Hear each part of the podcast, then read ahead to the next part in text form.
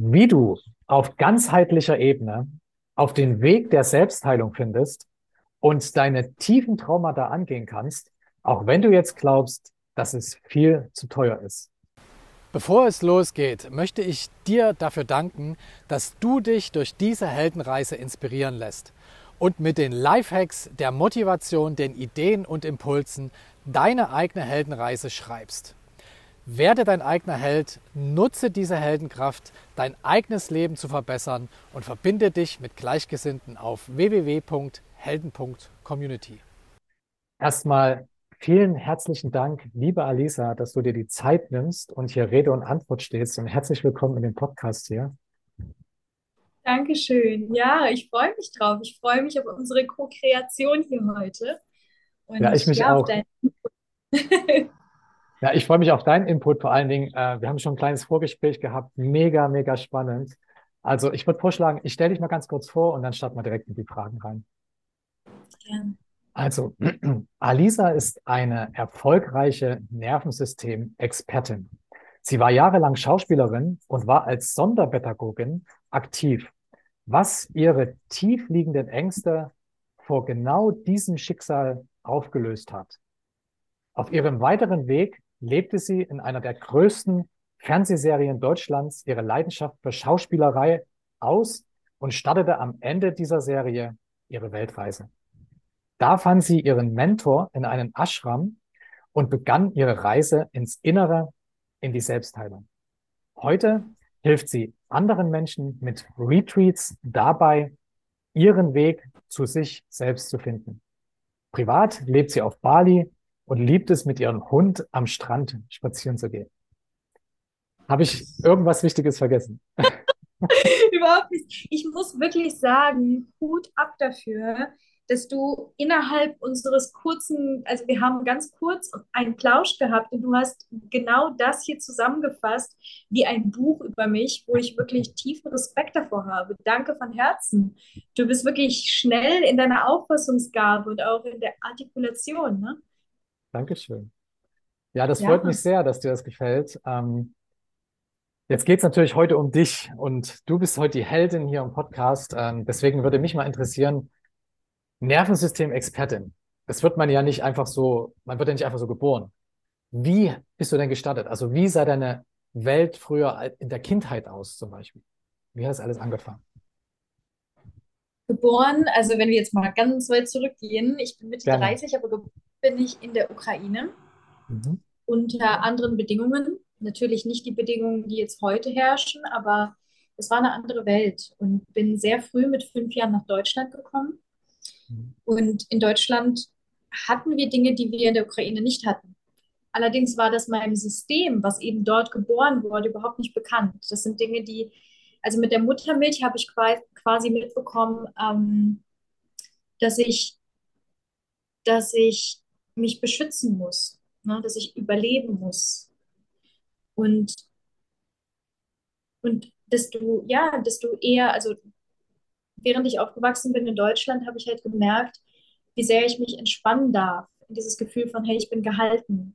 Natürlich war das eine Reise, denn, denn du hattest gerade schon angedeutet, so ein paar Eckpunkte einfach, was, was so während dieser Reise alles passiert ist, die Dinge, die ich wirklich, die mich die mich angetrieben haben, waren meine größten Ängste. Unterbewusst. Dass ich dieser Stimme vertraut habe, die mir gesagt hat, okay, Alisa, das ist jetzt gerade dran. Und ich wusste nicht genau warum. Es hat rational häufig gar keinen Sinn gemacht. Und vielleicht kennen das auch einige unter euch, dass ihr so Gedanken habt, wo, wo, ihr merkt, okay, aber das macht mir Angst oder das ist echt groß. Aber irgendwie spüre ich diesen Impuls, das zu tun.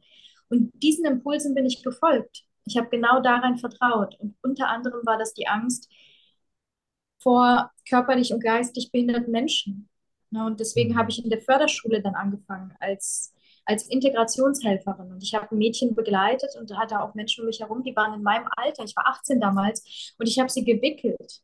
Ne, und das zu verstehen, dass da jemand ist im selben Alter, der aber nicht die Leistungsfähigkeit körperlich hat wie ich, das war einfach etwas, was mich tief berührt hat und was mich tief geprägt hat. Und nach diesem Jahr das ich in dieser Schule verbracht habe, mit meinen Ängsten, habe ich gemerkt, irgendwie ist was abgeschlossen. Das Mädchen, was ich begleitet habe, wir waren wie befreundet damals. Also es war so eine schöne Verbindung, eine sehr mütterliche Verbindung, aber auch eine sehr freundschaftliche. Und dann bin ich eines Morgens aufgewacht und plötzlich war da eine neue Mission.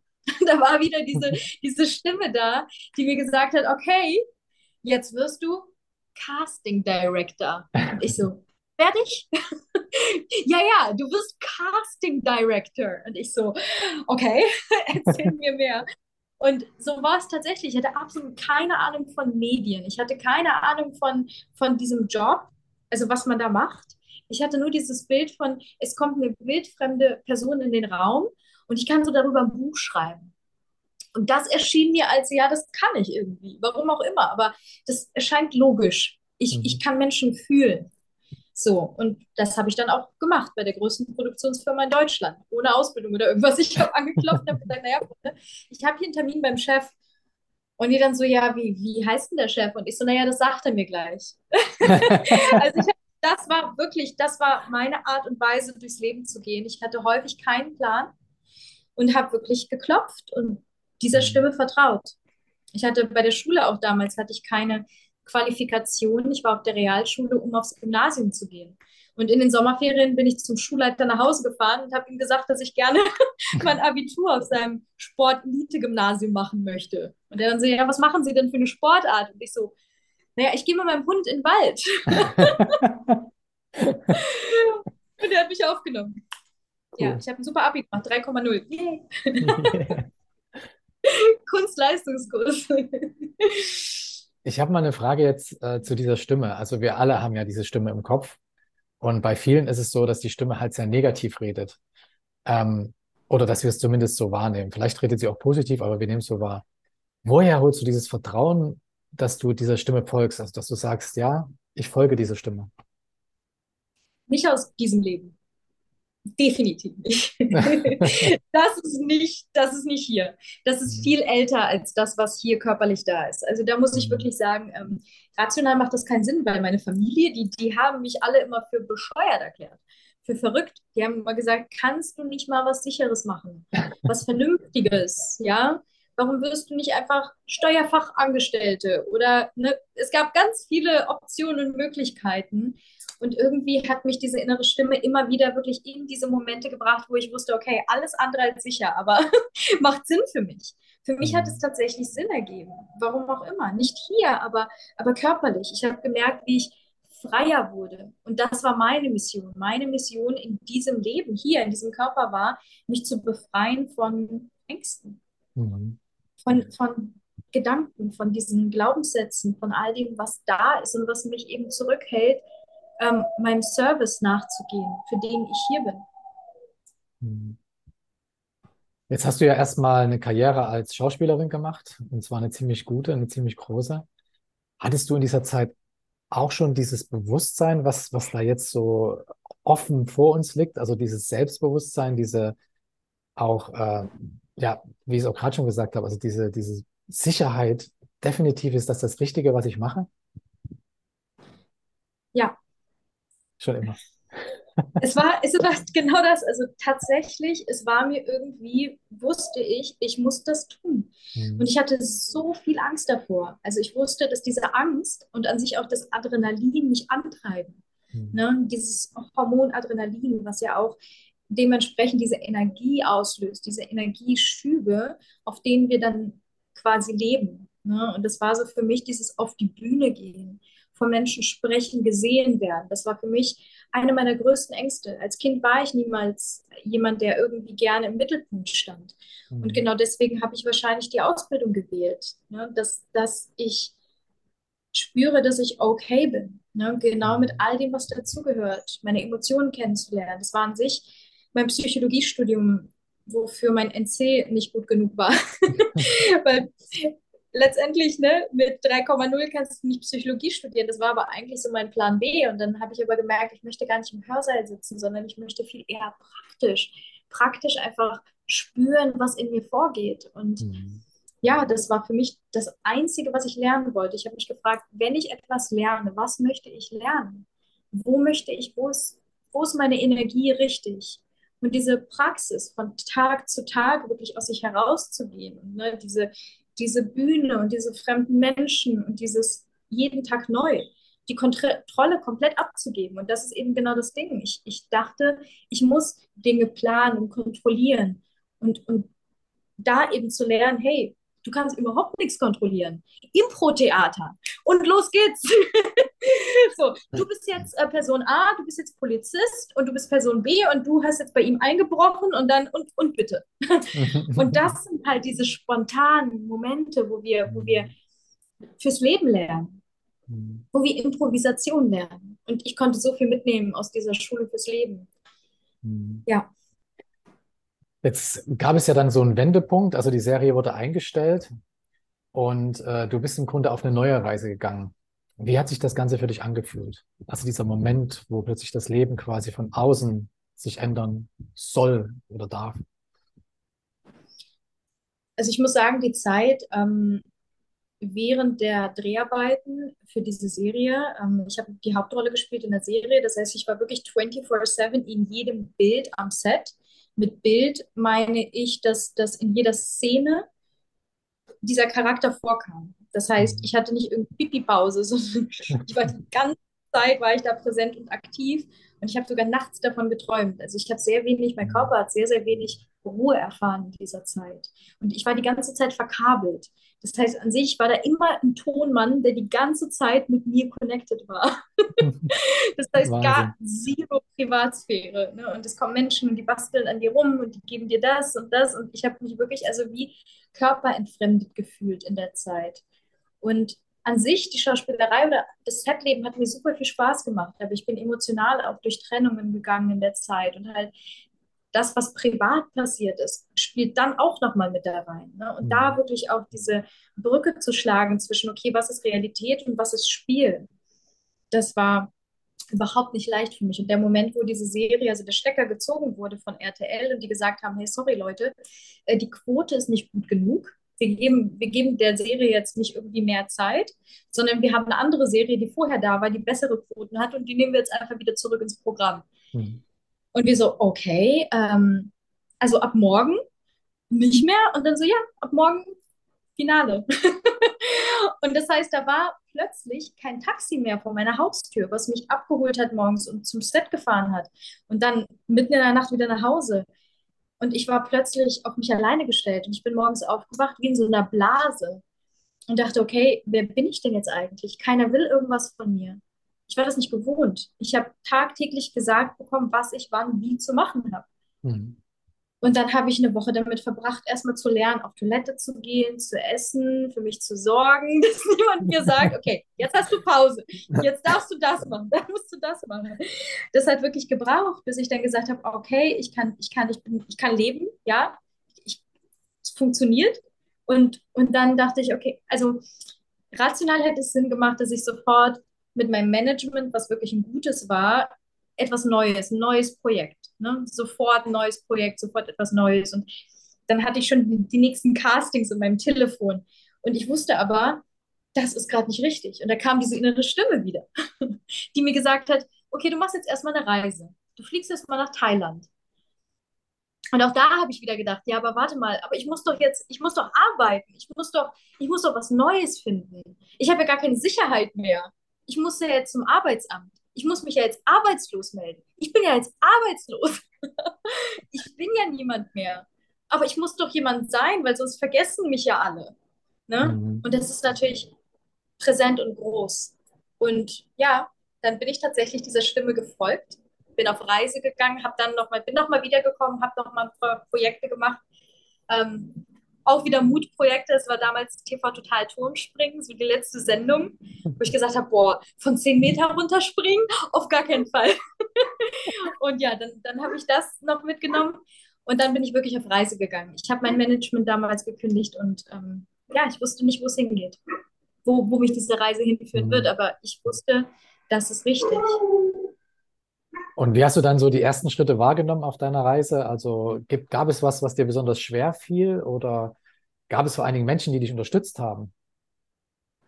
ich hatte einen Partner, einen ganz wundervollen Partner zu dieser Zeit. Wir waren in einer fünfjährigen Beziehung und er hat mich bei allem unterstützt. Also wir haben an sich alles gemeinsam gemacht, außer meine Ashram-Reisen, wo ich in die Spiritualität gegangen bin, weil das war für ihn, also da war er überhaupt nicht. Das war gar nicht sein Thema. Und ähm, dann bin ich nach Bali geflogen und war eben im Ashram und wusste aber irgendwie hinter mir, er, stand immer hinter mir. Meine Familie stand auch hinter mir, weil die haben mir halt immer gesagt, hör mal, wann kommst du mal wieder, ne? Wann ist der jetzt noch genug mit dem Ganzen? Und das Interessante war, früher war ja die Schauspielerei erstmal dieses, ja komm, mach doch mal was Sicheres. Ich komme aus einer Künstlerfamilie, by the way. Also das heißt, wir haben Künstler bei uns in der Familie, aber die haben mir dann gesagt, das ist nicht sicher. Ja, mach bitte was anderes. aber die haben mich unterstützt, die haben mich nur immer beobachtet. Ja, und durch diese Beobachtung, ich brauchte keine Erlaub also ich brauchte keine Erlaubnis mehr von, von niemandem. Ich bin diesem Weg dann gefolgt und ähm, ja, das war ein sehr, sehr, sehr äh, intensiver Weg, ne? weil natürlich habe ich viel erlebt auf diesen Reisen und konnte das nicht wirklich teilen. Und in meiner Partnerschaft war das auch eine, eine Hürde, eine Grenze zwischen uns, weil das ist etwas, das kann ich nicht durch Worte kommunizieren. Ne, diese Erfahrungen, die der Körper macht, die einen so weit werden lassen. Und letztendlich haben unsere Wege dann auch auseinandergeführt, weil unsere Visionen andere waren. Und mhm. das lässt sich nicht lösen durch, also wir waren damals befreundet mit allen möglichen ähm, Pärchentherapeuten in Deutschland. Wir haben einen Film gedreht zum Thema Beziehungen. Wir hatten einen Podcast zum Thema Beziehungen, ja. Wir waren so das Beziehungskappel in Deutschland. Und dann haben wir uns getrennt während der Dreharbeiten. Also oh ne, letztendlich. Mhm. Aber aus Liebe, ne? Also wirklich durch, ja. durch aus tiefer Verbindung. Mhm. Und natürlich gab es da Hürden, weil, weil die Stimme in meinem Kopf hat mir gesagt, aber du musst doch, was ist mit deinem Management? Ne? Du, du wirst nie wieder Arbeit finden dort. Und auch meine, meine Wohnung, die ich aufgegeben habe. Und ich bin damals in einen Bus gezogen, ähm, um diesen Film zu drehen. das ist eine andere lange Geschichte, aber auf jeden Fall das Aufgeben von Dingen, von, von materiellen Dingen mit denen ich aber emotional so viel verbunden habe. Und ich dachte aber, da ist so viel Geschichte und ich habe so viel erlebt und ich kann doch jetzt nicht meine Wohnung, meine tolle Wohnung in Berlin, in der besten Gegend, auf einer Halbinsel, kann ich doch nicht aufgeben. Aber irgendwie war es so, okay, es wurde immer einfacher. Ich war immer häufiger auf Reise und immer wenn ich wiederkam, habe ich gemerkt, irgendwie hält mich hier nichts. Und dann wurde das ja immer kürzer, die Momente, wo ich dann wieder zurück in Berlin war. So, und dann alle zwei Wochen musste ich auf Reise und dann selbst dann habe ich angefangen, bei den Urlaubspiraten zu arbeiten. Mhm. Diese Travel Company ja, ja. Als, als, Moderatorin. Die hatten einen Channel und das heißt, dann konnte ich beides verbinden. Mhm. Das heißt, ich konnte reisen. Ich war so eigene, meine eigene Reporterin und konnte damit Geld verdienen. Das heißt, ähm, das war so mein Traumjob. Ich bin überall hingeflogen und, und konnte dann selber letztendlich die Skripte schreiben. Aber ja, das, das war der Weg letztendlich. Und dann eben in die Meditation, in die Ashrams zu gehen. Ich habe sehr, sehr viel ähm, in Stille verbracht, sehr, sehr viel gesessen in Stille, weil alles so laut war. Ne? Und diese Stimmen von, hey, du musst doch das machen, du musst doch erfolgreich sein. Ne? Das, das einfach wegzulegen, weil ich wusste, meine Mama liebt mich. Hm. Egal ja. was. Egal was ich mache oder wer ich bin oder sonstiges. Ich muss ihr nichts mehr beweisen. Und mhm. das hat dann Zeit gedauert, bis irgendwann dieser innere Frieden auch langsam ja, sich hingesetzt hat in mir. Es ist wie so, sich auf so einen Stuhl zu setzen und zu sagen, okay. Ähm, und ich, ich bin Mitte 30 und trotzdem so, ne, diese Erlaubnis sich zu geben, hey, es ist okay. Ne, du kannst, du kannst im Service sein und das Leben trotzdem genießen und, und gleichzeitig dich total entspannen. es ist alles super entspannt. Und ja, heute arbeite ich mit meiner Mama. Wir haben eine Schule zusammen, eine Kunstschule. Und das ist natürlich etwas, das wäre damals niemals möglich gewesen. Aber über die Zeit hin, wo ja meine Familie mich beobachtet hat und diese Verbindung dadurch noch enger und enger wurde, ähm, ja, hat sich die Ahnenreihe geheilt. Und zwar mhm. generationsübergreifend zurück. Meine Oma löst gerade die Beziehung zu ihrer verstorbenen Mutter auf. Ne? Das ist, was mich berührt. Wow. Man merkt bei dir so richtig, ähm, wie, schön das Leben sein kann, wenn man nicht vor etwas wegrennt, sondern zu etwas hingeht oder es einfach mal zulässt. Also man, ich habe so bei dir das Gefühl, du bist einfach offen gewesen und hast einfach angenommen, was da gekommen ist und hast quasi äh, die Dinge ja werden lassen. Also finde ich sehr gut. Gab es so einen Moment ähm, nach dieser ganzen Reise, die du ja gemacht hast, also vor allen Dingen im Außen, dann aber auch ins Innere, wo du gesagt, wo du für dich sagst, wow, das war so der Moment meines größten Triumphs, wo ich gemerkt habe, ich habe im Grunde, wo du realisiert hast, ist alles gut, so wie es ist, alles, alles richtig. Dafür hat sich's gelohnt.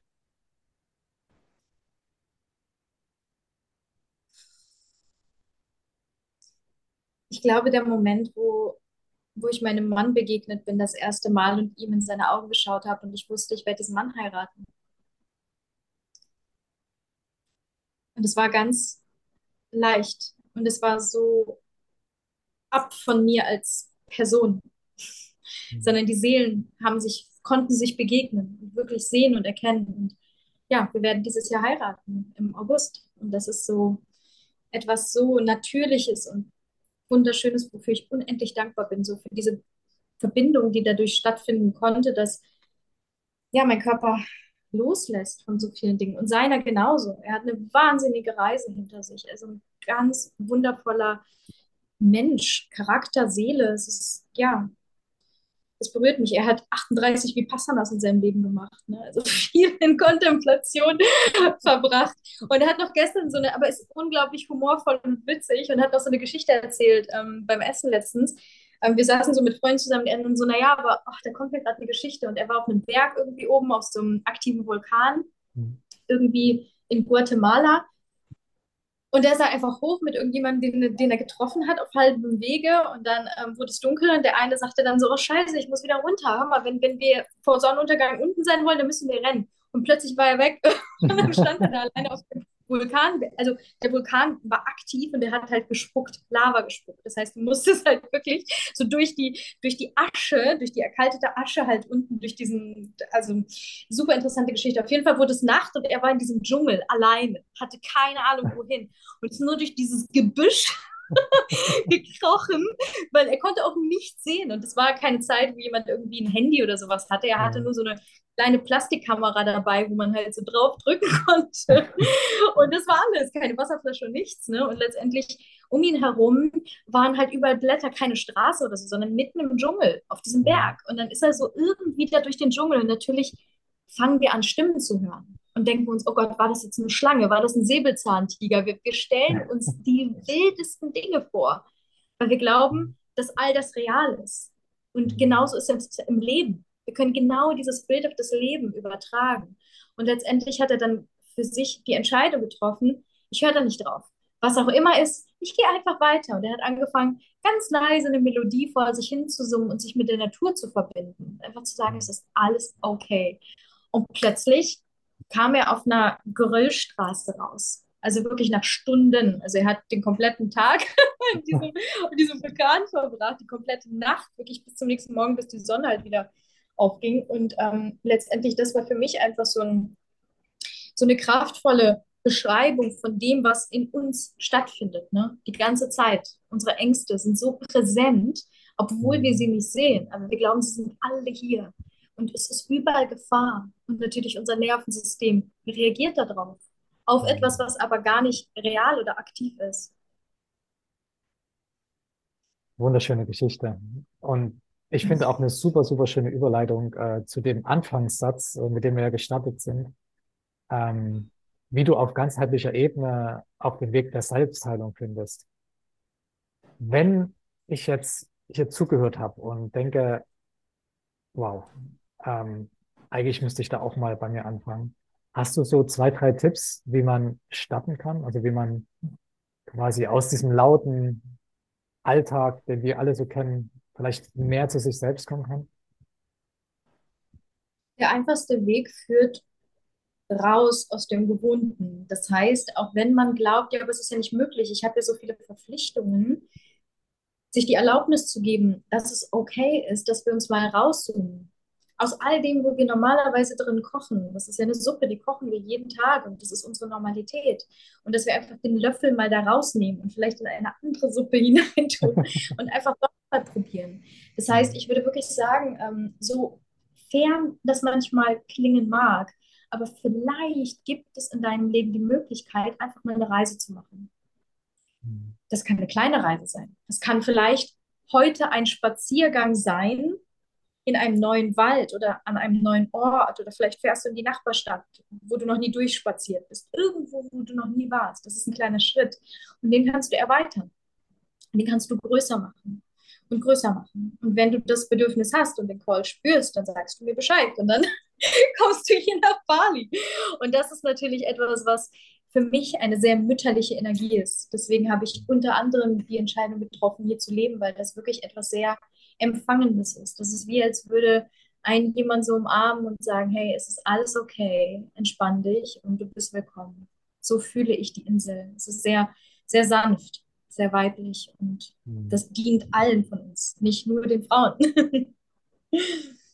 ja, ich glaube, das ist auch, ähm, ist jetzt mein Empfinden, ähm, auch so ein Zeitgeist, äh, dass wir mehr in so eine weibliche Energie kommen einfach. Also ich weiß es nicht anders zu bezeichnen. Und ich finde, dass eben Bali da so eine Art Vorreiter ist. Also, dass man merkt, dass diese Energie sich langsam auf die Welt so ein bisschen, ähm, vielleicht auch dank dir, oder mit Sicherheit dank dir, ähm, ausbreitet. Ich kann mir sehr gut vorstellen, dass äh, viele, die das jetzt hören, ähm, ganz, ganz viele Fragen haben. Und ich würde dich ganz herzlich einladen, in unsere Community zu kommen. Wir haben eine Telegram-Gruppe, ähm, die heißt äh, die Helden-Community. Und ich würde dort dann auch dieses Video posten. Und vielleicht hat ja der ein oder andere eine Frage und äh, vielleicht hast du ja dann mal ein bisschen Zeit, äh, deine Frage zu beantworten. Also nur wenn du willst, bist jedenfalls herzlich eingeladen dazu.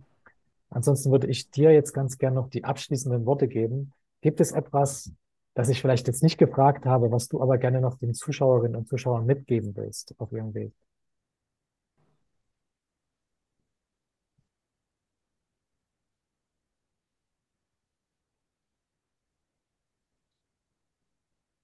Ich habe gerade, glaube ich, während wir miteinander gesprochen haben, ähm, kurz erwähnt, dass wir, dass wir ja immer einen Guide in unserem Leben haben. Irgendwas, was uns bewegt, sei es von hinten anschiebt oder von vorne zieht, aber irgendwas leitet uns, irgendwas schiebt uns an in, in irgendeine Richtung, in die wir dann entscheiden zu gehen.